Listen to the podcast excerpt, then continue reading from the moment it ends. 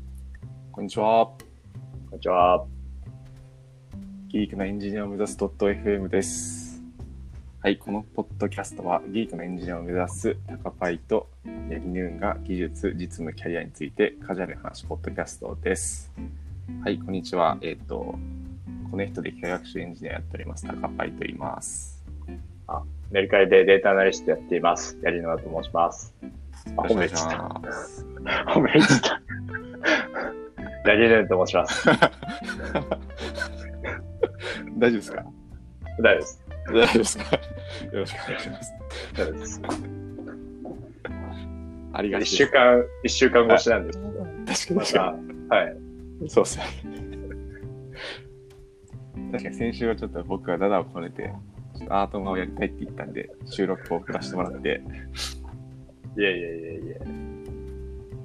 まあでもそのアートマンの話を今日はそうですね、ちょっしと、ていくんですよね。はい、できればと思っております。そうですいや僕は、あ僕はアートマン、アートマン伸ばすんですかアートアマー、トマン、アートマンなんアでートマだと思います。はい。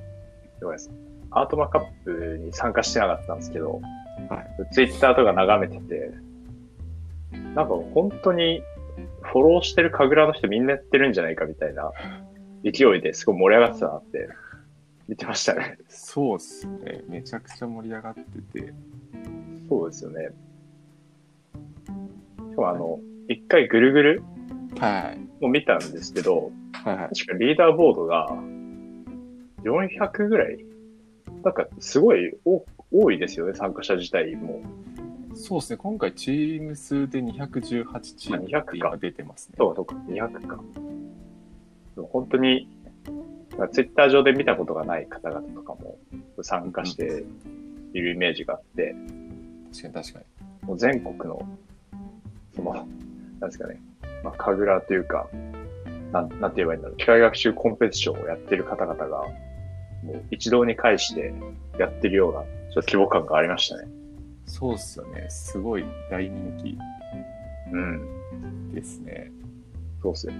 実際あの、ぐるぐるの、あ、これちょっとコンペの内容とはちょっとあんま関係ないんですけど、はい、ぐるぐるのサイト自体も、なんかすごい、あの、クオリティが高い。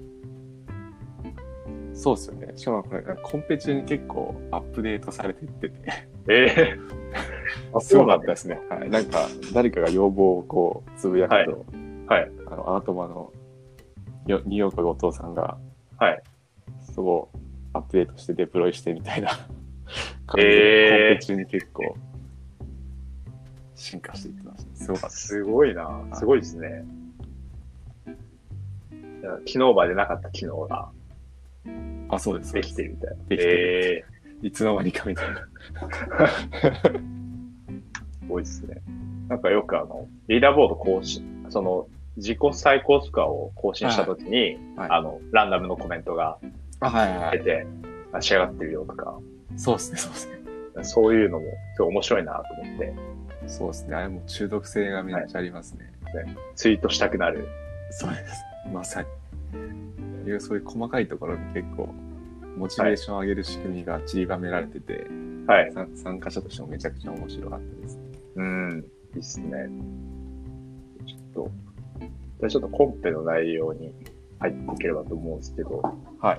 今回のってどんなお題だったんですか今回がですね、えっと、光学系の装置の観測データをもとに、はい実験結果を予測する日分類の問題でしえた。えー、すいません、こ光学っていうのは、あの光ですかあ、そうです。光であ、す。光、えー、はい難しそうですね。お題聞くかがらすにごい難 しい。そう、そうなんですよね。めちゃくちゃ難しかったですね。なるほど。光光学、なんかそのええー、光学か。なんかは、僕全然詳しくないんですけど、はい。まあ今回のコンペでいろいろ知ったんですけど、そのはいは発光スペクトルのこの波長と、はいその光の強度みたいなデータがあって、はい。そのデータからそのなんか発光となんか共共振器みたいなものがあってそれが結合してるかどうかを予測するみたいな、ええいろいろわかんないそう、単難しい、語が難しい。本当にあの、最初説明聞いたときに、知ってる単語の方が少ないんじゃないかみたいな。なるほど、なるほど。感じでしたね。なんで、データ的には、一応テーブルデータだったんですけど、そのなんか、はい高スペクトルのデータが、なんていうんですかね、その、X 軸にこう、波長、光の波長があって、Y 軸になんか強度みたいなのがあって、なんかまあ時系列じゃないですけど、なんかそういう形のうんうんうんうデータなるほども与えてったって感じですね。んなるほどですね。じゃあまあ、カグルで言うと、地震コンペとかが近いんですかあねあ、。確かに確かにそういうイメージかもしれないですね。なるほど、なるほど。ああいう感じか。その一連の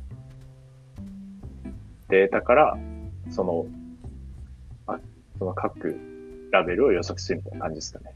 そうですね、そうですね、そんな感じですね。なるほど。で、なんか、その、と、与えられた特徴量的にはそんなに、はいデフォルトでは多くなくて、そうですね。えっと、調量でいくと、あなんかそのスペクトルのデータ一式あってっていうのと、はい。あとなんかその、なんかチップチップ ID みたいなものもあって、えチップ ID とかなんか、光のレーザーの波長とか、はい。あとなんかそのチップ内のどのエリアにある、その共共振器と呼ばれるものはがいどのエリアにあるかみたいな、なんか座標をああ、な作るほどっ。て出てきなたるりほとど、なるかほ、ど。ええそういうのがありましたね。なるほど。すごい難しそうですね。いや、難しいっす ね。難しかったですね。その中で、どうやって、その、差がつくんですかね。その、参加 者なたんちか、の方々の中で、やっぱデータに対する理解とか、あれなんか結構そのディスカッションで、はい。その、ドメイン知識のある人だとかが、はいいるんですね。そうです、いい るん ですよ。いるんですよ。いたりとか、あとなんかもう自分でドビン知識をどんどん身につけにいってる人たち見て、うんうんうん。すすごいなと思って、なんかそういう人たちは結構オープンにこうディスカッションに投げてくれて、はい。なんかこういうデータが聞きましたとか、ああ、すごい。なるほそうですね。ど。えー、じゃあ、共振器とは何かとか、あ、そうです、共振器とは何かとか、はい。大事なもの、こういうところはキーになりそうですみたいな。ええ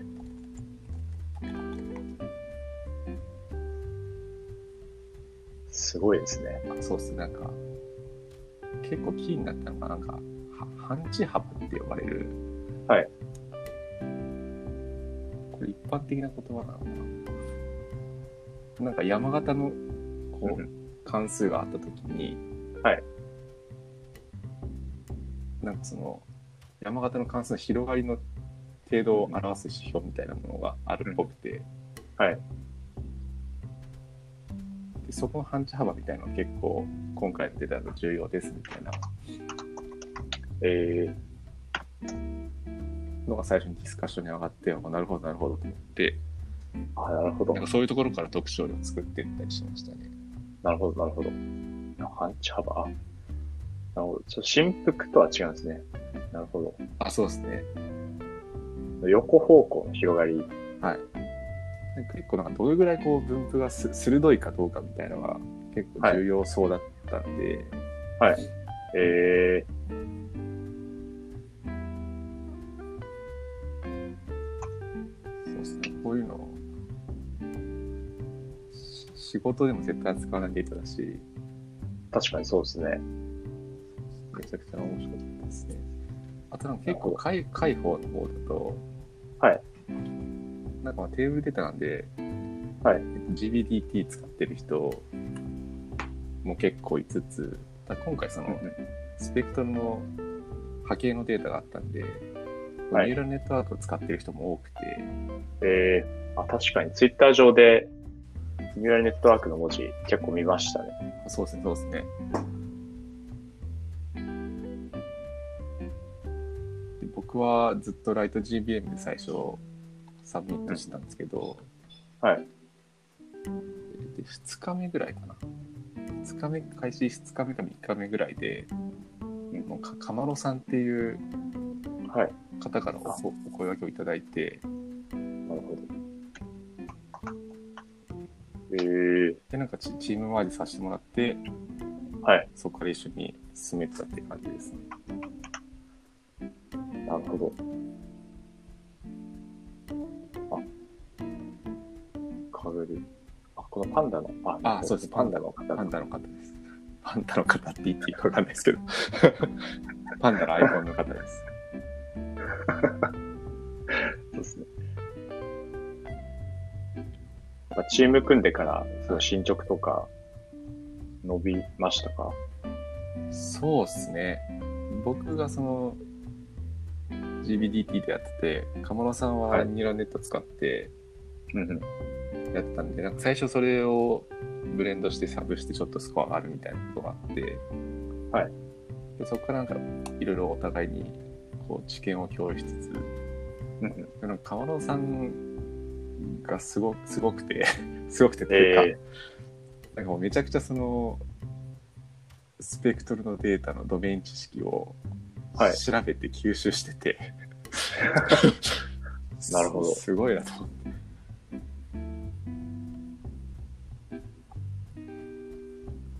ーやっぱドメイン知識とか重要になってくるんですね。そうですねあとなんだっけなんかそのあそうですねそうですねまあ、進め方的には、その、角パイさんとカマロさんが、まあ、別々のモデル作って、で最終的にブレンドするみたいな感じで進めてった。そうですねそんな感じですねなるほどですね。今回だったらそのチップ ID みたいなのが結構重要というか、まあ、カテゴリー変数だったんですけどはいなんかそれでえっとトレインのデータとテストデータがある程度分かれててチップ ID でうんうん。でなんかそのチップ ID ごとのスコアみたいのも計算しながらどのチップは簡単に予測できてどのチップはなんか難しそうみたいなえのを出しつー、つなるほど。うんうん。なんかニューラルネットの方でのその予測値の悪いチップと GBDT での予測値の悪いチップみたいなのがちょっと違ったんでなんかそこを多分ブレンドしていい感じになったっていうのもあるんうんじゃないかなって思います。なるほど。結構、その、上位の方々はいも、なんか似た感じの解放でやられてたんですかね。 1位の人はあのなんかすさ結構ニューラルネットは絶対使っている感じの人が多くてええあの、なんだっけな。ウェウェイブネットっていうネットワークがあるらしく、僕ちょっと恥ずかしがら知ら知らなかったんですけど、なんか音声データによく使われるのかな。なんかそれが結構上位の人。今回、鎌野さんも使ったんですけど、はい。もうウェイブネット構築してやってる人とか、あとなんかその、ニューラルネットでこう、えっと、作ったモデルの、なんか中間層の重みを取り出して、なんかそれをライト GBM の特徴量として入れると、はい。なんかめちゃくちゃスコアが上がったみたいな人もいて、ええそそうなんだ、みたいな。すごいな。すごそいれが確か1位の方だったかええそうですね。思いつかないですね。な。そうっなるすほよどね。なんかちょうど明日、そのコンペの振り返り会みたいのがはいオンラインであって、多分そこで詳しいことを聞けるんじゃないかなとは思いつなるほど。そうコミュニティ作りもしっかりしてますね。つ、そうですね、ありがたいですね、振り返り会面も白そうですね。いやかぐれとかだと有志で開催してる感じですもんね。そうですね。あ、なんか公式ですか公あ、式。公式です、公式です。ああ、すごいですね。これは地元ならではの。そうですね。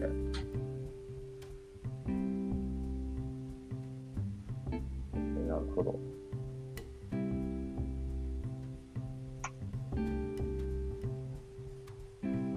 あとなんか結構あの、今回の本譜だと、プスドゥラベリング、ちょっと発音が合ってるかわかんないですけど、あの疑似ラベリングを使って、はい。プセド、プセドラベプセルドかですかはね。プセちょ僕も、あの、 読み方わかんないですけど、すいません。プセローマ字読みするとそうですね。そうですねプセプセドラベリング。 それを使ってる人も結構いそうでしたね。まあ僕たちも使ったんですけど、はい。なんかいろんなテクニックがありますね。そうですね。この辺全然知らないな。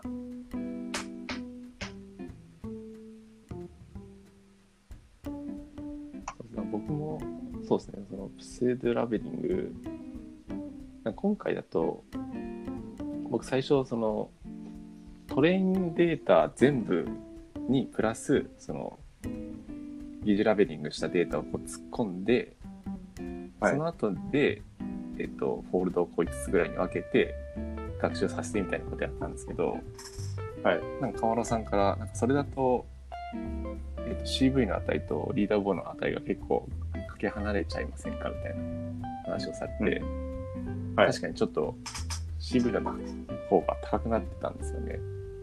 うんうん。なんで、その、例えば5フォールドとかに分けたときに、その分けた後に、分けた後のトレーニングデータに対して、その疑似ラベリングしたデータを追加することによって、そのアウトフォールドのデータは、えっと、まあ今まで通りというか、疑似ラベリングする前の同同じデータで、で、実際にその学習するときだけ、リラベリングしたデータを追加するみたいなことをやると、なんか CV とリーダーボードが割と相関が取れてきてみたいなことえがあったんで、ー、なんかその辺は勉強になりましたね。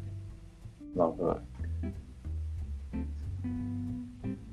それやっぱコンペの中でいろいろ学ぶものがありますね。そうですね。ちなみにこのこん今回のコンペの中で、はいなんか一番難しかったところってどういうところになるんですか 一番難しかったところ、なんかもうお題が難しかったんですけど。なるほどうなんですかね。まあ、でも結構なんか僕の、はい僕もか過去あの、カグレのコンペとか参加したこと何回かあるんですけど、はいやっぱお題の理解難しい。難しいですまあ、ね。カグルが英語だっていうことがあるかもしれないですけど、はいやっぱ難しいですよね。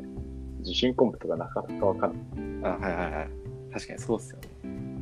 なんか全然知らない単語とか出てきて、うんその単語が結構そのコンペのキー握ってたりすると、はい。でもそれでもうわからんな、みたいな。確かに確かに。なるほどそうですね。でも今回だと、まあ、ディスカッションでも結構議論されてたんですけど、はい CV を何できるかみたいなのは、一つポイントになったのかなって思ってて、はい。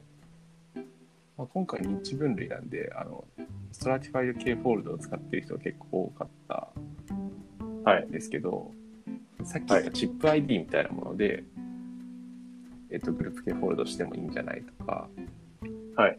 あと、ストラティファイドグループ系フォールドも使ってみましたみたいなうんうん人たちも結構いるんで、その CV の切り方みたいなのは結構重要だったのかなと、難しいところでもあり、重要なところだったんじゃないかなと思いました。なるほど。確かに。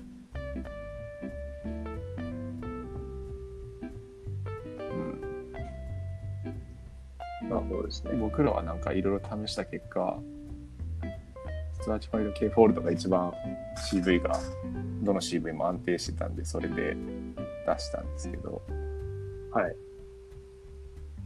そこは結構悩みポイントだったのかなっていうのは思います。ただその CV とリーダーボードが相関してるのって、はいあの、まあその重要かなって思うんですけど、はいなんか一方でその DSB の時のジャックさんみたいに、はい。あの、パブリックリーダーボードは、うんまあすごい下の方だったけど、うんうんひたすらトラスト CV して、うんうんプライベートで上がったみたいなこともあるじゃないですか。うん。確かに確かに。なんか、そういうのを見てると、意外とその、パブリックリーダーボードの相関って取れてなくても良いのかなとかも思ったりするんですけど、はいはいはい。なんかその辺どうですかね。あ私どうなんですか今回も最終的に結構シェイクはまあちょっとあったのかはい。な20位30位ぐらい上がってる人とかもいるので、うんまあ、そういうのありつつでもなんか結構アートマカップへの信頼じゃないですけど、はいちゃんとそのプライベートのデータあプライベートじゃない、えっとうんテストのデータななんだろうそのシェイクそんなにしないようにちゃんとデータ分けてくれてるんじゃないかみたいな信頼も結構あると思うんですよね皆さあ、んなるほど。確かだにか。らなんかパブリック系の、なるほそうどですねリーダーボードパブリックへの信頼があればあ、そうですそうです相関が取れるということ重要。はい確かにそうですね。だからそれはあなる一ほ定どある気がしましたなんとなくあ、なるほどです。確かにそうですね。よしよし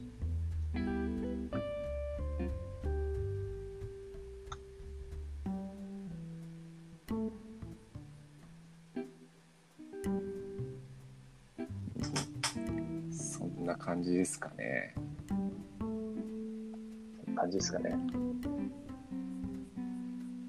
そうですね明日、明日の反省会が楽しいですね楽。しみですね。はい、そうですね。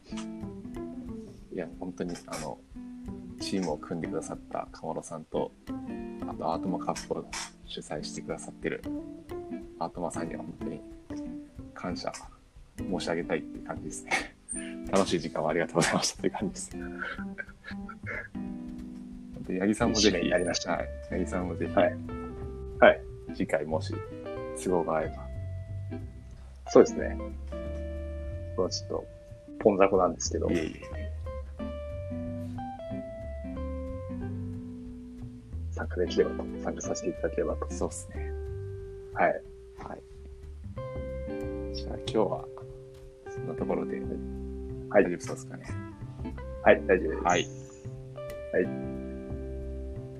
はい、では、ありがとうございました。あありがとうございました。ご視聴ありがとうございました。た。